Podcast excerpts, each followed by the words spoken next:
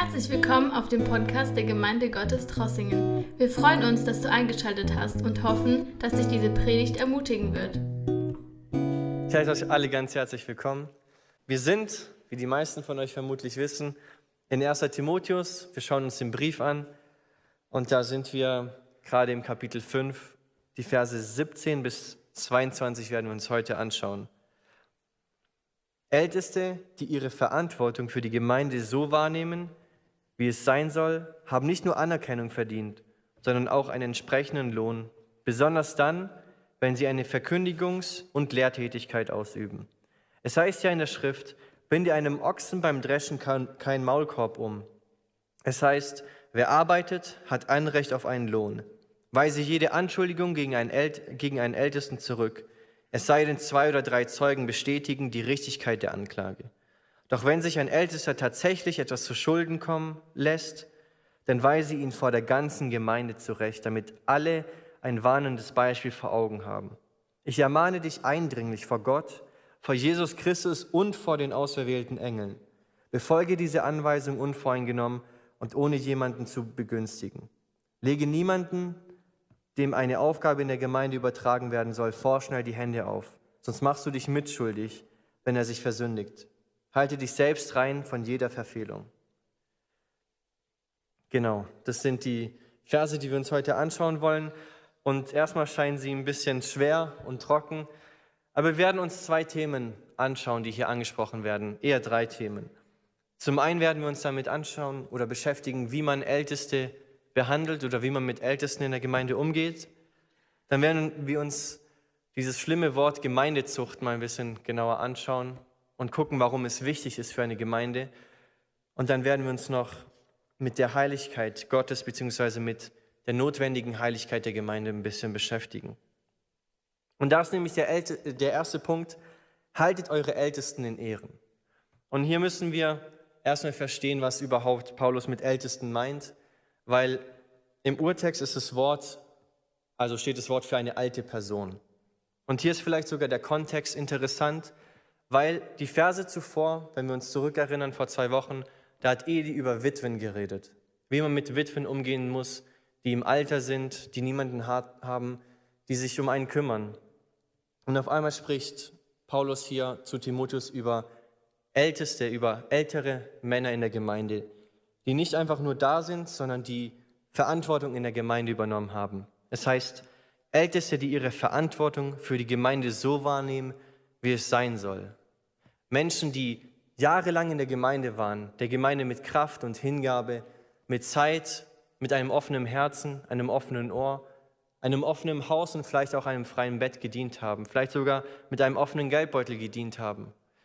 Diese Personen, sie verdienen nicht, nicht nur Anerkennung, sagt Paulus, nicht nur Anerkennung verdienen sie, sondern er hat Anrecht auf einen Lohn. Damit beschließt er die, diesen Abschnitt. Und hier müssen wir uns erstmal anschauen, dass Paulus uns dazu aufruft, denen zu dienen, die uns gedient haben. Wir sollen sie in Ehren halten. Und nicht nur in Ehren halten in dem Sinne von, ja, sie waren gut zu uns und ab und zu mal gut über sie denken oder an sie denken, ach, was für ein toller Mensch es war, was für ein toller Diener, und sie alleine lassen in ihrer Not. Sondern wenn wir dieses in Ehre halten, uns genau anschauen und verstehen wollen, dann müssen wir ins Alte Testament zurück. In den zehn Geboten lesen wir Ehre, Vater und Mutter. Und es bedeutet nicht nur, ja, schätze deine Eltern, schätze, dass sie sich um dich kümmern und schätze, dass sie dir Sachen kaufen, Essen geben, sondern es heißt vielmehr, ehre sie, kümmere dich um sie, wenn sie nicht mehr in der Lage sind, sich selbst zu versorgen, wenn sie im hohen Alter sind und auf Hilfe angewiesen sind, die alltäglichen Dinge des Lebens nicht mehr selbst bewältigen können. Denke daran, was sie dir getan haben, wie sie sich um dich gekümmert haben und diene ihnen genauso. Halte sie in Ehren dein Leben lang. Und in dem gleichen Kontext spricht auch Paulus über die Ältesten in der Gemeinde, über Ältere in der Gemeinde, die gedient haben. Sie haben dir, vielleicht bist du in der Gemeinde aufgewachsen und sie haben dir einen Dienst erwiesen. Sie haben dich ermutigt durch die Worte, die sie gesprochen haben, die Ermutigungen, die sie vielleicht in den Einleitungen gesagt haben, die Ermutigungen, die sie in den Predigten gesagt haben. Vielleicht waren es auch, auch einfach nur Ermutigungen, die sie in der Seelsorge zu dir, dir weitergegeben haben. Verachte diese Dienste, die sie dir erwiesen haben, nicht, sondern kümmere dich um die Ältesten in der Gemeinde, die nicht mehr in der Lage sind, um sich selbst zu sorgen. In dem Kontext mit den Witwen verstehen wir also, dass es heißt, die Ältesten in der Gemeinde nicht sich selbst zu überlassen. Wenn ich da einen Satz rausnehmen darf aus den Versen und ein bisschen umschreiben darf, dann heißt es, wenn eure älteren Männer nicht mehr in der Lage sind, für sich selbst zu sorgen, dann schaut, dass sie nicht zu kurz kommen. Und so gibt uns Paulus die Aufgabe, nicht nur um die Witwen uns in der Gemeinde zu kümmern, sondern auch um die älteren Männer, also um die ganze ältere Generation. Und ich finde es interessant, wie Paulus hier dieses begründet. Ich würde grundsätzlich damit begründen, dass wir eine Gemeinde sind, die lieben muss. Und zu lieben bedeutet, einander zu dienen. Zu gucken, dass wenn ein älterer Mensch in der Gemeinde nicht mehr selbst weiterkommt, dass man fragt, hey, wie geht's dir, wie kann ich dir helfen? Dass wenn wir sehen, dass er vielleicht finanziell zu kämpfen hat und nicht so gut über die Runden kommt oder nicht mehr Kraft hat, die Einkäufe zu tun, dass wir hingehen und aus Liebe und aus Nächstenliebe und Fürsorge fragen, hey, darf ich dir helfen? Wie geht's dir? Wo kann ich dir helfen? Kann ich dir einen Wocheneinkauf machen gehen? Nein, Paulus begründet es viel einfacher sogar. Er nimmt dieses Wort, binde einem Ochsen beim Dreschen kein Maulkorb zu. In anderen Worten beschreibt dieses Bild, jemanden, der gedient hat, sollst du das Essen nicht verwehren, weil wir ihnen in der Schuld stehen. Als sie Kraft hatten, als sie Zeit hatten, als sie Geld hatten, haben sie das geopfert, um Diener der Gemeinde zu sein, damit wir gestärkt werden dürfen, dass die junge Generation voran getrieben werden kann, dass die junge Generation wachsen kann, aufgebaut werden kann. Und ich denke, das ist so wichtig, dass wir das verstehen, was für Rollen die ältere Generation und die junge Generation in der Gemeinde haben. Und wenn wir dann die Worte weiter anschauen, dann verstehen wir auch, dass es nicht darum geht, dass ähm, Geld für Dienste verlangt wird. Es ist nicht so, dass jemand begabt wird von Gott und er soll sich daran bereichern. Wenn wir uns ein modernes Beispiel dazu anschauen, dann stellen wir uns vielleicht einen Mann vor, der in jungen Jahren angefangen hat, der Gemeinde zu dienen. Er kam in die Gemeindeleitung und hat alles aufgegeben, hat Zeit geopfert, hat Kraft geopfert, hat Geld geopfert, um einfach der Gemeinde zu dienen am Wort, im Gebet, auf den Knien. Und ein Schicksalsschlag nach dem anderen kommt. Er ist in heutiger Zeit vermutlich nicht gut versichert und bekommt die minimalen Sozialleistungen, die wir in Deutschland haben, und auf einmal ist er an der Armutsgrenze. Wie gehen wir mit so einem Menschen um? Gerade in der Gemeinde, denke ich mir. Ignorieren wir sie einfach? Ignorieren wir das, was sie für uns getan haben? Die Opfer, die sie für uns gebracht haben? Die Möglichkeiten, die wir für sie haben oder durch sie haben, durch ihr Dienst? Nehmen wir es auf die leichte Schulter und denken, ach ja, da wird sich schon jemand kümmern oder sehen wir hier die Aufforderung Gottes, aufzustehen und einzustehen. Gerade wenn wir sogar die Mittel dazu haben, wenn wir die Zeit dazu haben, ihn zu dienen, wenn wir die Kraft dazu haben oder das Geld dazu haben. Ich denke, Paulus ist da klar. Und wie ich mich mit diesen Versen beschäftigt habe, habe ich mich sogar gefragt, sollte die Gemeinde nicht eigentlich ein ganz klares Vorbild in diesem Bereich sein? Für die ganze Welt. Nicht nur, wie man mit Menschen umgeht, die etwas getan haben, sondern allgemein, wie man mit Menschen umgeht. Nicht nur mit Menschen, die, zu denen man in irgendeiner Weise vielleicht in der Schuld steht oder die einem selbst gedient haben, sondern sollte die Gemeinde kein Vorbild sein, wie man mit Menschen umgeht, die in Not sind? Wir lesen, dass an der Liebe werden wir erkannt. Ist es nicht ein Dienst der Liebe, wenn wir Menschen in ihrer Not begegnen? Jesus fordert uns auf, uns zu freuen mit denen, die sich freuen, aber zu weinen mit denen, die weinen. Sollten wir dann nicht auch den Menschen in der Not begegnen, ihnen dienen, mit ihnen leiden oder mit ihnen diesen Weg gehen, ihnen ihre Lasten tragen? Und ich denke, Paulus fordert uns ganz klar hier dazu auf und erinnert Timotheus ganz neu. Vergesst nicht die Ältesten in der Gemeinde, die ältere Generation in der Gemeinde. Kümmert euch um die. Und wo ich Jugend, ja, ich bin immer noch 22, bald 23, aber wo ich ein jüngerer Jugendlicher war, sage ich mal, da ist mir eine Stelle ganz groß geworden, in der mich Gott verstehen lassen hat, wie wichtig es ist, dass die junge Generation sich zum einen um die ältere Generation kümmert, aber zum anderen auch, wie wichtig die alte Generation für die junge Generation ist. Und da möchte ich mit euch ganz kurz in 1. Könige 2, Vers 1 bis 3 gehen. Denn da heißt es, als nun die Zeit kam, dass David sterben sollte, gebot er seinen Sohn Salomo und sprach, ich gehe hin den Weg aller Welt, so sei nun stark und sei ein Mann und befolge die Anordnung des Herrn deines Gottes, dass du in seinen Wegen wandelst, seinen Satzungen, seine Gebote, seine Rechte und seine Zeugnisse hältst, wie es im Gesetz, im Gesetz Moses steht, geschrieben steht, damit du gelingen hast in allem, was du tust und wohin du dich wendest. Und in diesen Versen habe ich verstanden, dass die alte Generation sich um die neue Generation kümmert, dass sie Weisheiten weitergibt. David fordert seinen Sohn dazu auf, sei ein Mann, sei stark. Und er gibt ihm diese Lebensweisheit mit auf den Weg, wenn er sich an die hält, dass Segen dabei ist. Er sagt, halte dich an den Wegen des Herrn, halte seine Gebote, halte seine Weisungen. In anderen Worten, liebe den Herrn mit ganzem Herzen. In allen Bereichen deines Lebens stelle ihn über deine Entscheidung. Mache keine Entscheidung ohne Gott. Und die Verse danach lernen wir, dass daran eine Verheißung von David geknüpft ist, dass der Thron Israels niemals leer bleiben wird, wenn die Nachfolger von David sich daran halten, Gott lieben werden.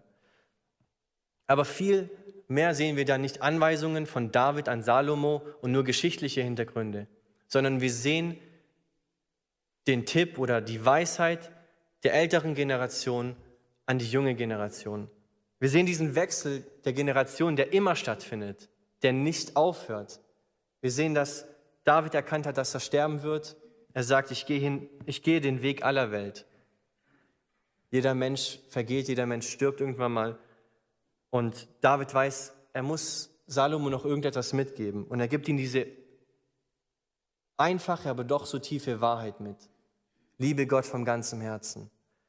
Und was ich daraus lerne, ist, dass zum einen haben wir als junge Generation mit dem, was Paulus gesagt hat, die Verantwortung, um uns, uns um die Menschen zu kümmern, die schon ja, in die Tage gekommen sind, vielleicht nicht mehr die Kraft, Zeit und Möglichkeiten haben, um sich selbst richtig zu kümmern.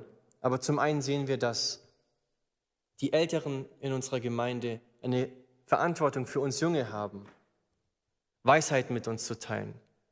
Wenn junge Menschen in Nöte kommen, die sie erschüttern vielleicht, dass wir auf eine alte Generation, die standhaft in Jesus ist, zählen können. Und dass so eine Gemeinde entsteht, die krisensicher ist. Und wie ich in der Vorbereitung war, habe ich so einen Satz oder hat mich ein Satz ganz angesprochen, der in meinen Kopf gekommen ist. Die Gemeinde ist ein Ort, in der Generationen Verantwortung füreinander übernehmen. Wo junge Menschen alte Menschen wertschätzen und wo alte Menschen junge Menschen wertschätzen wo junge Menschen von alten Menschen Weisheiten mitbekommen, Lebenserfahrung mitbekommen und wo junge Menschen alten Menschen dienen, kompromisslos dienen, grundlos dienen, aus Liebe dienen. Und das zu dem einen Thema. Paulus fordert uns ganz klar darauf, dazu auf, dass wir die Menschen in unserer Gemeinde nicht einfach links liegen lassen, vor allem nicht die, die uns gedient haben. Und dann gehen wir weiter zu Vers 19, 20 und 21. Da heißt es, weise jede Anschuldigung gegen einen Ältesten zurück, es sei denn zwei oder drei Zeugen bestätigen die Richtigkeit der Anklage. Doch wenn sich ein Ältester tatsächlich etwas zu Schulden kommen lässt, dann weise ihn vor der ganzen Gemeinde zurecht, damit alle ein warnendes Beispiel vor Augen haben.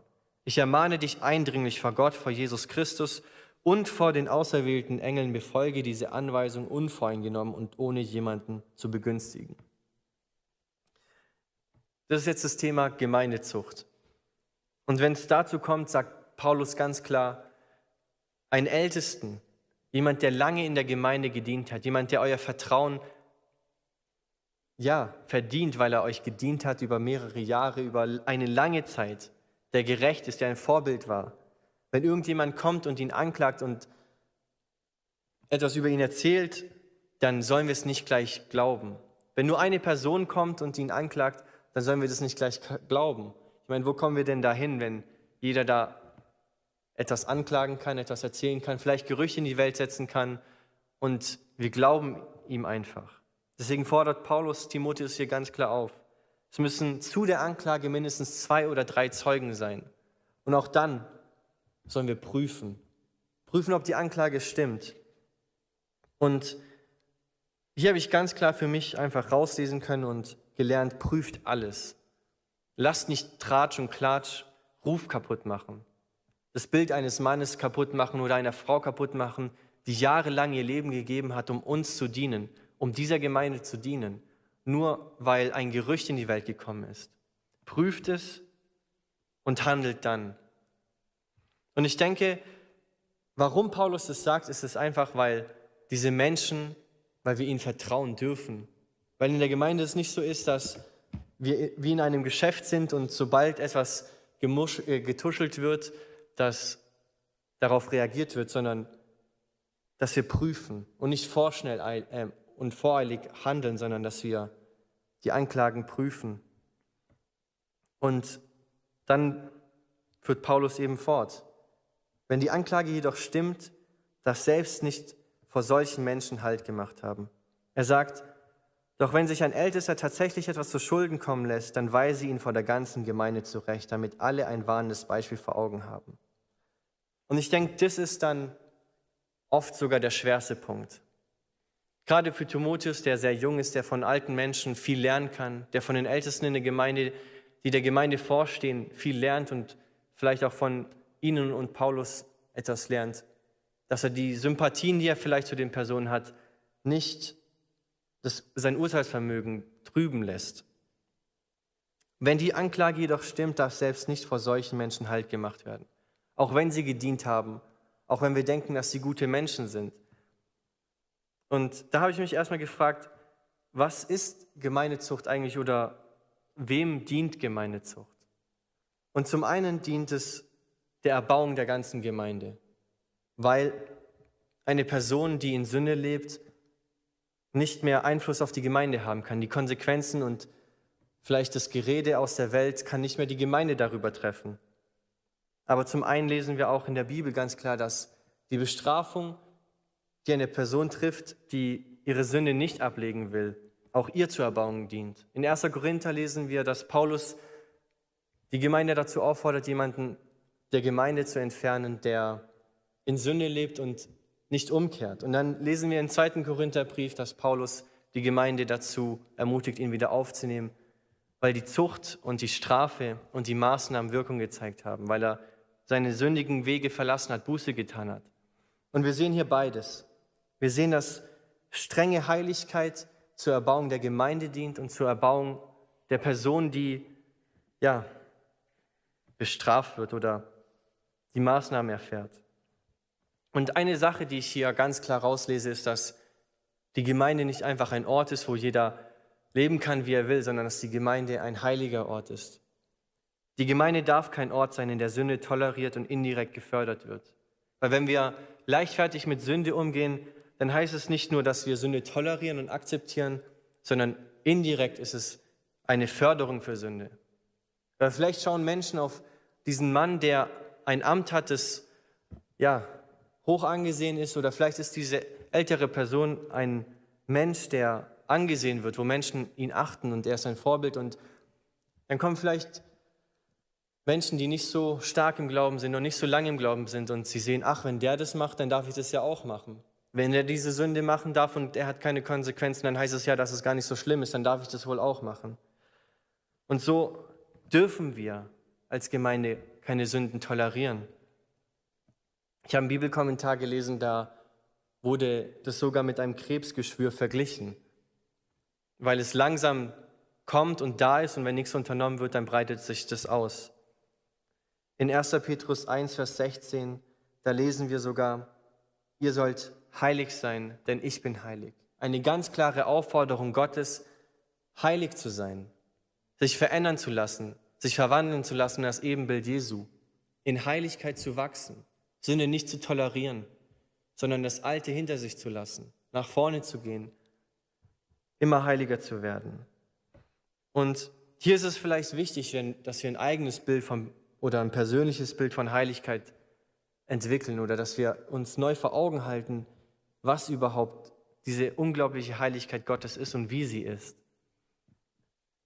Ein Bild, das mir da sehr stark immer hilft, ist zum Beispiel das von Jesaja, wo er eine Vision von dem Thronraum Gottes hat und in sich zusammenbricht vor Gottes Heiligkeit und einfach nur noch erkennt, dass er ein Sünder ist und er kann nichts mehr sagen außer wehe mir.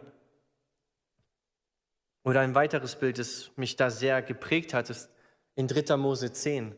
Da lesen wir von den Söhnen Aarons, die mit ungeheiligtem Feuer Gott ein Opfer bringen wollen, obwohl er die ganzen Kapitel davor erklärt hat, wie er ein aufrichtiges und heiliges Opfer haben will, halten sie sich nicht an die Gebote und wir lesen nur noch, dass ein Feuer vom, Thron, vom Altar ausgeht und die Söhne Aarons verzehrt. Und das sind so Bilder, die mir ganz klar zeigen, dass Gott kein Gott ist, der die Sünde leichtfertig nimmt. Er ist kein Gott, der Sünde einfach unter den Teppich kehrt und sagt, ja, ist nicht so schlimm. Wenn wir ans Kreuz schauen, dann sehen wir, dass Gott Sünde sogar sehr ernst nimmt. Und das sollte uns zum einen eine Ermutigung sein, tiefer in sein Wort zu gehen, uns verändern zu lassen von seinem Wort, mehr ins Gebet zu gehen, Jesus mehr kennenzulernen, mehr verwandelt zu werden in sein Angesicht oder in sein Ebenbild.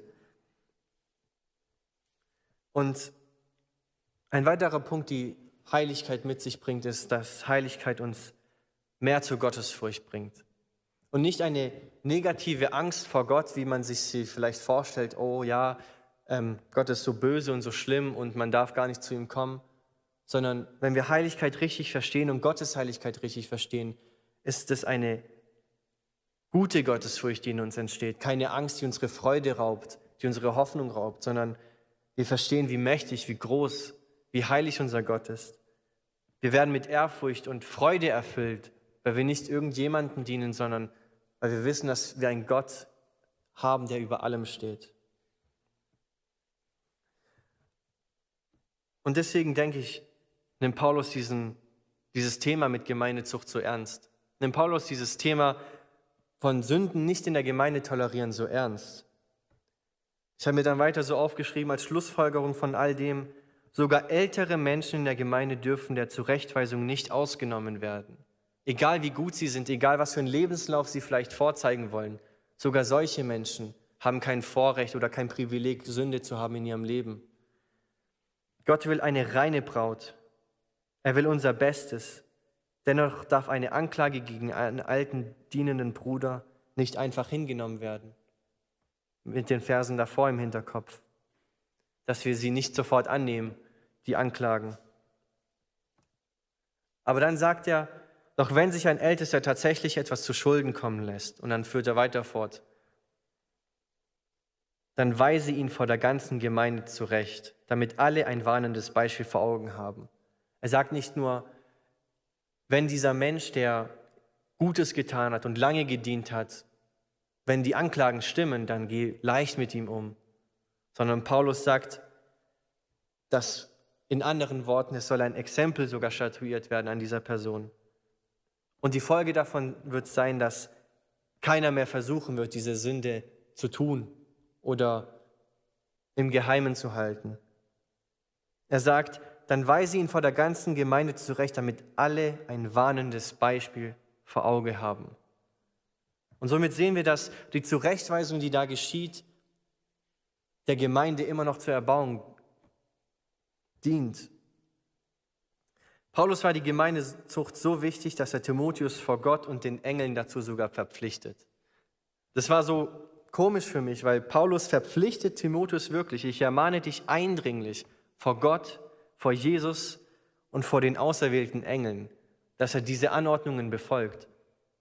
Paulus ist die Heiligkeit der Gemeinde und die Reinheit der Gemeinde so wichtig, dass er sogar Gott damit ins Spiel nimmt und Paulus vor Gott dazu, äh, Timotheus vor Gott dazu verpflichtet.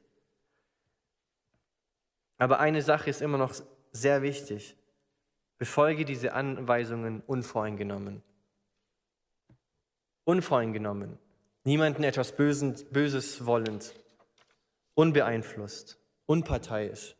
Sodass wir hier in der Gemeinde kein, ja, keine väterliche Wirtschaft haben, wo der eine einfach den rausschmeißt, den er nicht will, sondern dass Gleichheit und Einheit in der Gemeinde ist, dass Heiligkeit in der Gemeinde ist. Und das ist nämlich dann auch der letzte Punkt, den wir hier in den Versen lesen. Lege niemanden, dem eine Aufgabe in der Gemeinde übertragen werden soll, vorschnell die Hände auf, sonst machst du dich mitschuldig, wenn er sich versündigt. Halte dich selbst rein vor, der, vor jeder Verfehlung. Und die Verse hören sich sogar vielleicht am kompliziertesten an, aber sie sind eigentlich am einfachsten zu verstehen. Weil Paulus sagt, lege niemanden leichtfertig oder zu schnell die Hände auf. Und dieses Händeauflegen, das bedeutet, dass Timotheus durch dieses Händeauflegen den Dienst einer Person bestätigt, ihn in den Dienst beruft, ihn offiziell dazu befähigt, diesen Dienst im Namen der Gemeinde zu tun.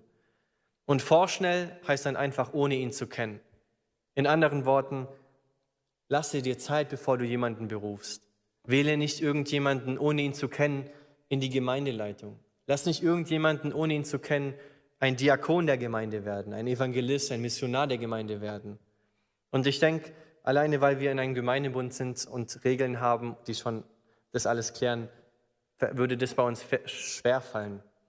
Aber Paulus weist Timotheus hier nochmal dazu hin. Und noch ein Punkt, da, der da eben mitschwingt, ist eben, wenn Timotheus das alles überstürzt und ohne sich Zeit zu nehmen, ohne das Leben der Person zu überprüfen, jemanden einsetzt und in den Dienst schickt, dann kann es eben sein, dass diese Person verborgene Sünde in ihrem Leben hat und das Einfluss auf die ganze Gemeinde haben wird. Und deswegen weist Paulus ihn nochmal darauf hin.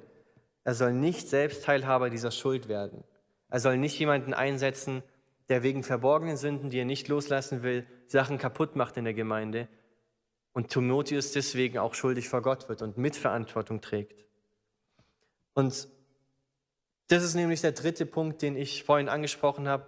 Erstmal der Umgang mit den Ältesten, dann die Gemeindezucht und dann nämlich die Heiligkeit Gottes oder die Heiligkeit der Gemeinde.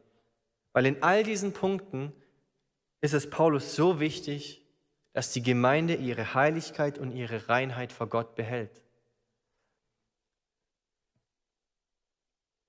Und ich denke, gerade in unserer Zeit, wo so viel moralischer Abfall ist und wo die Gemeinde sich, also ich meine jetzt nicht unsere, sondern allgemein die Gemeinde, die wir sehen in der Welt, sich immer mehr den Moralvorstellungen der Welt anpasst, gerade in so einer Zeit ist diese Botschaft und dieser Aufruf zur Heiligkeit nochmal viel ja, wichtiger und präsenter für uns. Ganz besonders als Pfingstgemeinde, wenn wir unseren, unsere Entstehung dieser Bewegung anschauen.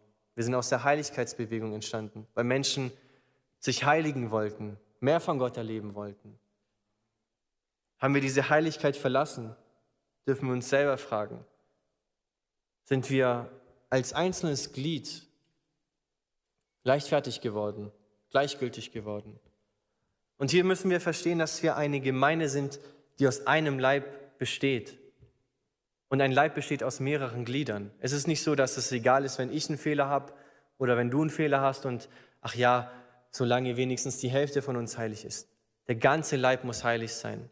Und da ist auch eine Geschichte in der Bibel, die mich da immer wieder ein bisschen ähm, ja, zur Rechenschaft zieht oder neu dazu anspornt meine persönliche Heiligkeit nicht zu vernachlässigen und gleichgültig zu werden. Und zwar, wenn wir in Josua 7 lesen, dann lesen wir von Achan, der eine Sünde getan hat, wo Gottes Zorn nicht über Achan kam, sondern es das heißt über ganz Israel. Und ich sage jetzt nicht, dass die Sünde von einer Person den Zorn Gottes über unsere ganze Gemeinde bringt. Aber wenn eine Person immer weiter sündigt und es nicht vor Gott bringt oder bereinigt, dann kann es Konsequenzen haben oder Einflüsse auf die Gemeinde. Vielleicht fällt er immer mehr ab und zieht Leute mit sich. Oder wie vorhin schon beschrieben, andere fangen an zu denken, okay, ja, wenn er das macht, kann ich das auch machen. Und so ist es wichtig, dass jeder Einzelne von uns versteht, wie wichtig Gott die Heiligkeit und Reinheit seiner Braut ist. Und dass wir das nicht leichtfertig nehmen. Und in dem Kontext habe ich noch eine Bibelstelle, die uns da aber so eine Hoffnung geben kann und eine Ermutigung ist und eine Aufforderung zur Heiligkeit genau gleich. Johannes 3, Vers 17. Denn Gott hat seinen Sohn in die Welt gesandt, damit er die Welt Denn Gott hat seinen Sohn nicht in die Welt gesandt, damit er die Welt richte, sondern damit die Welt durch ihn gerettet werde. Jesus ist nicht gekommen, um uns zu richten, um uns vor Augen zu halten, wie schlecht wir sind, sondern um einen Weg zu machen, zu schaffen, dass wir geheiligt sein können. Und so dürfen wir auch heute Abend und die ganze Woche, die noch vor uns liegt und unser ganzes Leben, diese Worte und diese Aufforderungen Paulus oder die Aufforderung Gottes eigentlich uns vor Augen halten und in unserem Hinterkopf halten, immer, dass wir eine heilige Gemeinde sein sollen. Eine Gemeinde sein sollen, die keine Kompromisse mit Sünde macht, sondern dass wir eine Gemeinde sein sollen, die versteht, dass Jesus gekommen ist, zu retten, zu heiligen, die Folgen der Sünde wieder umzukehren die Trennung mit Gott wieder zu versöhnen. Dazu ist Jesus gekommen. Und so möchte ich euch einladen, dass wir gemeinsam aufstehen. Ich möchte noch beten, ihr dürft auch beten. Und dass wir Gott bitten, dass diese Aufforderung zur Heiligkeit, dass wir sie nicht leichtfertig nehmen. Jeder einzelne von uns, sondern dass wir in der Gemeinde vielleicht neu eine Erweckung und einen Fokus auf Heiligkeit und ein Rennen zur Heiligkeit sehen. Jesus, ich danke dir, Herr. Ich danke dir, dass du so klar redest, Herr, und ich danke dir, dass du uns zur Heiligkeit aufforderst und zur Heiligkeit rufst, Jesus. Ich danke dir, Herr, dass du ein absolut heiliger Gott bist, der keine Kompromisse macht. Und trotzdem begegnest du uns in Liebe. Du rufst uns zur Heiligkeit und du gibst uns auch die Möglichkeit, uns zu heiligen, Herr. Wir müssen nicht ein Leben leben, Herr, das wir niemals erfüllen können. Kein Maßstab, den wir niemals erfüllen können, sondern wir dürfen auf das vertrauen, was du getan hast, Herr. Wir dürfen auf dein Werk vertrauen. Wir dürfen auf deine, dein Tod am Kreuz vertrauen, Herr, und glauben, Herr, dass wir dadurch geheiligt werden, dass wir heilig gesprochen sind dadurch, Herr. Und trotzdem dürfen wir auch noch glauben, Herr, dass du uns Stück für Stück immer weiter in dein Bild verwandeln willst, dir ähnlicher machen willst, Herr. Dass wir immer weiter deiner Heiligkeit nachstreben, Herr. Dass wir immer weiter unser Herz verändern lassen. Dass wir immer weiter, Herr, Sünde hassen und Heiligkeit lieben, Jesus. Und so bete ich, Herr, auch wenn es vielleicht kein angenehmes Thema ist, Herr, auch wenn es etwas Herausforderndes ist, Herr, dass wir dieser Heiligkeit nachjagen dass wir unser altes Leben zurücklassen, dass wir Sünden zurücklassen, Herr. Und so bete ich, Heiliger Geist, dass du ganz klar Sünden auch aufdeckst, Herr. Dass wir eine Gemeinde sind, die vorbildlich ist. Vorbildlich in, der Heiligkeit, vorbildlich im Umgang miteinander, im Umgang mit den Ältesten, im Umgang mit den Witwen. Allgemein, dass wir eine Gemeinde sind, die vorbildlich ist im Umgang mit denen, die in Not sind. Jesus, ich bete, Herr, dass du uns einfach veränderst. Ich bete, dass du uns ein Herz schenkst, das Heiligkeit liebt, das Heiligkeit will, dass der Heiligkeit nachjagt, weil du ein heiliger Gott bist, weil du uns dazu aufforderst, heilig zu sein. Ihr sollt heilig sein, weil ich heilig bin, Herr. Lass uns diese Aufforderung nicht leichtfertig nehmen, Herr. Wo kommen wir hin, wenn wir dein Wort nicht mehr ernst nehmen? Deswegen bete ich, dass du uns eine Schwere schenkst, Herr, eine Last auf unsere Herzen für Heiligkeit. Jesus, ich bete einfach, dass du etwas veränderst in uns, dass du uns erwächst und dass du uns zeigst, Herr, wie wichtig dir die Reinheit deiner Braut ist, die Reinheit deiner Gemeinde. Lass uns nicht mit Sünde spielen und Kompromisse eingehen, sondern heilig sein, Herr, weil du heilig bist. Du alleine bist wunderbar und ich danke dir einfach dafür, dass du uns neu aufrufst zur Heiligkeit und die Möglichkeit schenkst, heilig zu sein. Amen. Danke, dass du unsere Predigt angehört hast. Wenn dich die Botschaft angesprochen hat, dann teile sie gerne mit deinen Freunden und Bekannten, dass auch sie diese Predigt hören können. Wir wünschen dir Gottes Segen.